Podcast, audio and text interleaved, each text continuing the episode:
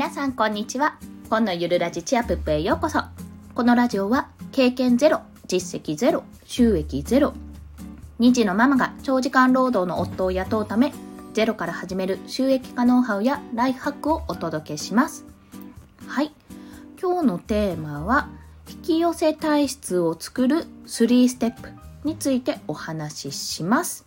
はい、まあ、この3ステップ最初に言ってしまうと1発信する2振り返る。3繰り返す。この3つです。1発信する。2振り返る。3繰り返すって。今ねこれ文字で読んでるんですけども振り返ると繰り返すのところであれどっちが返るでどっちが返すだっけなってちょっと迷ってしまいました。はい。すいません。余談はここまでで。はいでは一つずつ解説をしていきます。まずですね1の発信するなんですけども言わずもがな、まずこれです。発信しなければ全ては始まりません。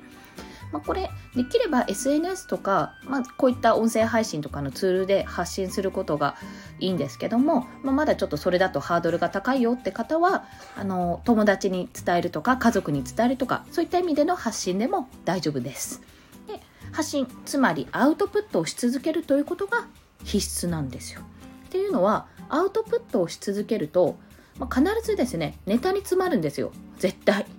なのでできれば SNS とかで毎日10ツイートとかそういった形でやっていただきたいんですけどもこのネタにまず詰まってほしいんです。でネタに詰まるっていうのはそれはインプット不足がゆえに起こることなんですよね。要は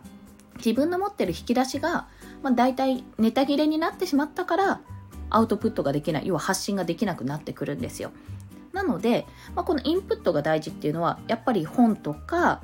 うんとそれこそ情報源、まあ、SNS、Twitter とかの情報源やニュースサイトからのインプットっていうのがやはり必要となってくるんですよね。まあ、それ以外に自分自身の過去とか経験とかあのこの前そういえばこの人とこんな話したなっていうのを思い出しながらそういったのを振り返りながらあじゃあこういうところを気づいたところ発信していこうっていうような形で自分の過去を掘り返す掘り返す振り振り返るもそうですけど掘り返すのも大事なんです。とにかくこの強制的にインプットをする状態にしでまたアウトプットしてまたインプットしてアウトプットしてってこのね一連の流れが重要になってきます。ね、これをですね続けることで自分の引き出しが増えていくんですよね。はい、まずこれが第1段階です。で2つ目振り返る。まこれさっきもちらっと言ったんですけども自分の発信内容を振り返ることです。でこのことでもしねあの何ていうんですかねスパンを置いて同じことを同じようなことを言ってるなって思う発信があったら内容があったらまずそれが自分が大切にしてるポイントの一つなんです。あ自分はすごくこの気づきが良かったから何度も同じようなことを同じような言い回しで使ってるんだなって言ってるんだなその気づきが大事です。でまたインプットの段階でジャンルが偏ってるなってあれなんか自分が見るジャンルこれが多いなっていうふうに感じたならそれが自分にとって興味のある内容ですよね、まあ、気になるからそういうところを見てるわけなんで。というようにあのこの振り返りを行うことで要は発信内容の振り返り、まあ、インプットの情報の内容の振り返りですジャンルの振り返りですね。こういうことを行うことで自分自身がどのような情報に興味があってどういう内容を発信していきたいかが分かってきます。もちろんこれはね1回だけじゃないです。もちろんこれも継続が必須条件です。これが2つ目の段階ですね。で最後に3つ目。これを繰り返すことです。最後に繰り返すことが必要。で繰り返すことで要はこのインプットとアウアウトプットからインプットをしていくだんだん自分が発信したいテーマが分かっていって自分の得たい情報が分かってくる。それを繰り返していくと要は精度が増してくるわけですよね。で繰り返すことでもう自分の発信のテーマもうこれがテーマだなっていうことが固まっていって自分の欲しい情報あこういった情報が欲しいんだっていうものも条件が狭まってきてそこが分かってきます。もうそうなれば引き寄せ体質になったも同然なんですよ。まあ、これはですねアウトプットするための、まあ、ネタを探そうと思って何かしらこういいろいろ見るじゃないですか。ニュースサイトとか。で SNS、ツイッター、まあ、ツイッターとかがいい例かな。ニュースサイトはある程度カテゴリーが決まってるので、とか書籍とか探すときに、いろんな媒体でね、探すと思うんですけど、このアウトプットとインプットの繰り返しを行っていくと、要は勝手に自分の欲しい情報が手に入りやすくなってきますこれは自分を理解してアウトプットとインプットを繰り返すことでその情報に対してのアンテナが発動するんですよね。こういう情報が欲しいこういう情報が目につくこういう情報が耳につくと。そういうふうになると情報に対する感度が増すんですよ。はい。これが引き寄せ体質になる仕組みなんです。もうねこれなんでこんな風に言うかっていうともう現在進行形で私すごく実感しているからなんですよね、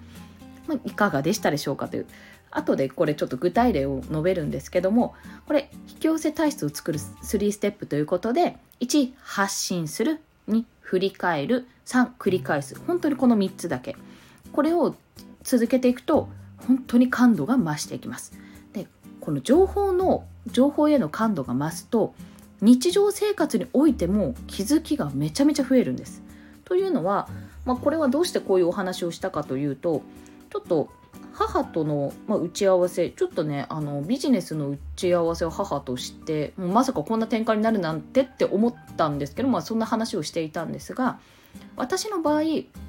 母がそもそももともと母がとあるワークショップの運営に携わっているんですね。これとあるねあの講師の方がやられているんですけどもあ母はあのジムですね裏方なんですがでその時にああの駅の近くにあそういえばここに空き室があるからスタジオにしてここを拠点にしてワークショップするのはどうだろうって考えるようになったんですよ。一回きっかけとしてはそこ。今まで空き室だなみたいななんかだどっか店舗入るのかななんてことを思っていたような部分がまずあここを使うのいいんじゃない？駅近いしみたいなあのこちらとしては考えになったんですね。まず一つ観点として。でそこからあそういえば私レンタルスペース運営のメルマガをそう興味があったんで以前ちょっとやっていたんですよ。7日間限定のメルマガ撮っててそんな話あったなとか。そういえばその方オンラインサロン立ち上げてたなとか。っていうふうにつながるわけですね。で最終的に料金設定など下準備をしっかり行うことでこれ収益につながる。これ運営すれば一つの収入源になるんじゃないかっていうところまでつながったんですよ。でまあそこからトントン拍子に、まあ、今何かを進んでるわけではないんですがじゃあちょっと不動産屋さんに聞いてみて月々の家賃とかどれくらいなのかあの改装してもいいのか内装か内装を並行することはいいのかとかそういったところを確認しよう、まあ、見積もりを取ろうって思ったのとそのレンタルスペースの運営をされている方に直接ちょっとコンタクトを取ってみてオンラインサロン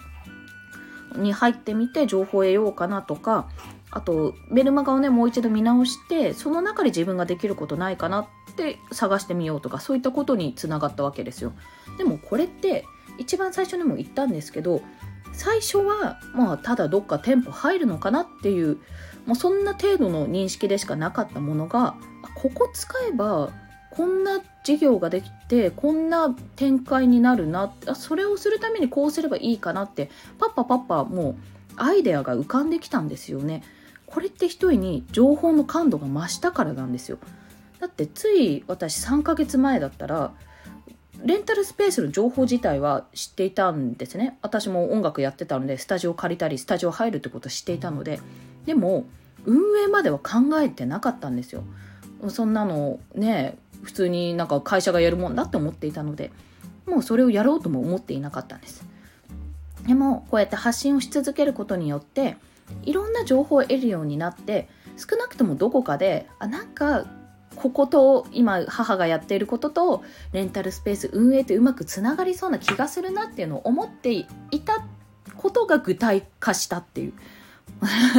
伝わるかな？ごめんなさい。私が今ちょっとうまく伝えられないなって思ってもう本当に申し訳ないんですけども。そうやってつながったお話なんですね。要はあのいつかいつかって思っていたことが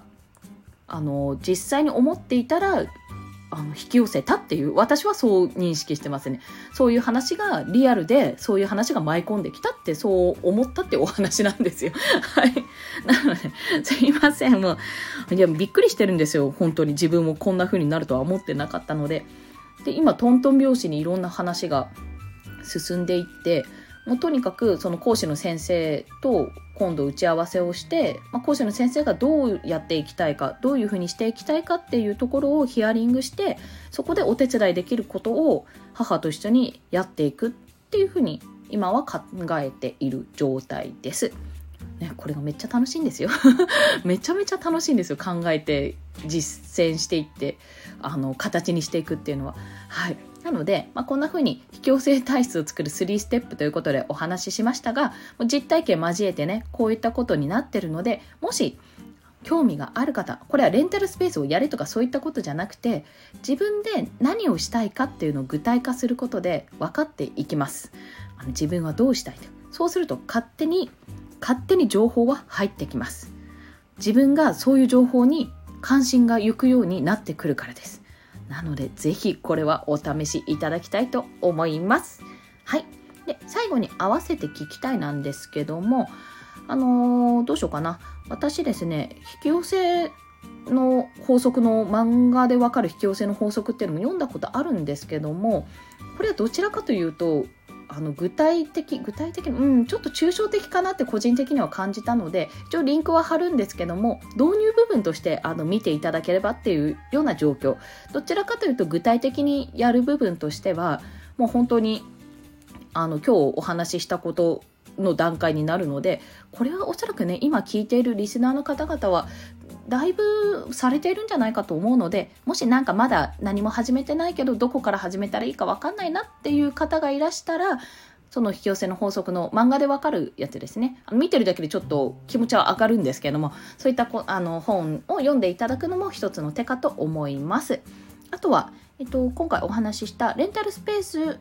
運営の、えー、メールマガジンですね。こちら三津社長さんっていう方のあのメールマガジンなんですけどもそちらも合わせてお聞きたいにリンクを貼っておきます。というのは、えっと、こちら特典がねあるんですよ。初心者からでもできる動画教材みたいな。